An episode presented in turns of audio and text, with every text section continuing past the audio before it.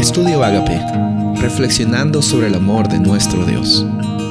El título de hoy es La idolatría predominante, Génesis 35, 2 y 3.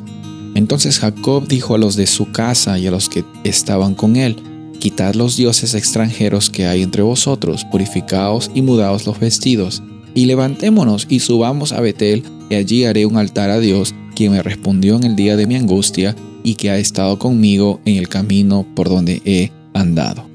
Estas son las palabras que Jacob menciona eh, posteriormente a, esta gran reacción que tuvieron los hijos de Jacob, Simeón y, Leví, que hicieron un saqueo y, mataron a todos los varones de esa ciudad de Siquem por la deshonra que había pasado ah, en contra de su hermana Dina.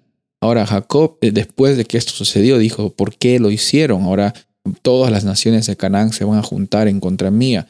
Y finalmente aquí encontramos en los versículos que leímos en la mañana que Jacob se estaba enfocando 100% en confiar en Dios, incluso después de esta circunstancia difícil, incluso después de, que él había dicho que tenía miedo a qué es lo que iba a suceder, porque aquí vemos que sí era probable que todas las naciones de Canaán se hubieran enterado de lo que hicieron los hijos de Jacob y hubieran intentado hacer lo posible para destruir la familia de Jacob. Pero aquí nos olvidamos, no nos podemos olvidar de algo.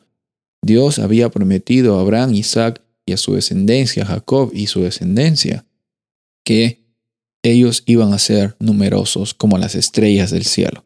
Y esa promesa se iba a cumplir. Por eso es que Jacob se da cuenta que la mejor forma de vivir una experiencia con abundancia era siempre conectados con la fuente de vida. La fuente de vida es Dios y para ese proceso eh, no tendrían que ver ningún tipo de barreras, ningún tipo de, obstáculos que iban a impedir esta relación eh, totalmente transformadora. Y por eso es que incita y le dice a las personas que estaban en su familia, en su casa, saquen a estos ídolos, saquen a estas barreras que les impida a ustedes tener una experiencia real con, con un Dios real que siempre provee y vamos a tener una experiencia de recordar y agradecer, sin importar lo que va a pasar, recordar y agradecer que Dios ha estado con nosotros en cada momento de nuestra jornada.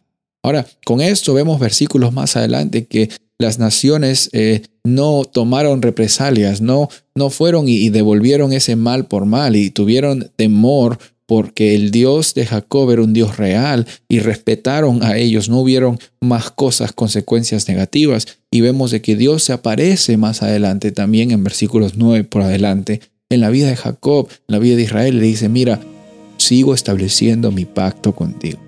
Qué hermoso es saber de que cuando tenemos esta oportunidad de responder al amor de Dios, de sacar los obstáculos, los ídolos que tenemos en nuestra vida, Dios siempre está dispuesto a caminar con nosotros la Biblia dice, aunque haya un valle de sombra y de muerte y tenga que caminar por allí, no temeré mal alguno porque Dios siempre estará con, conmigo, contigo, con nosotros. Por fe declaramos eso y esa es nuestra realidad hoy. Soy el pastor Rubén Casabona y deseo que tengas un día bendecido.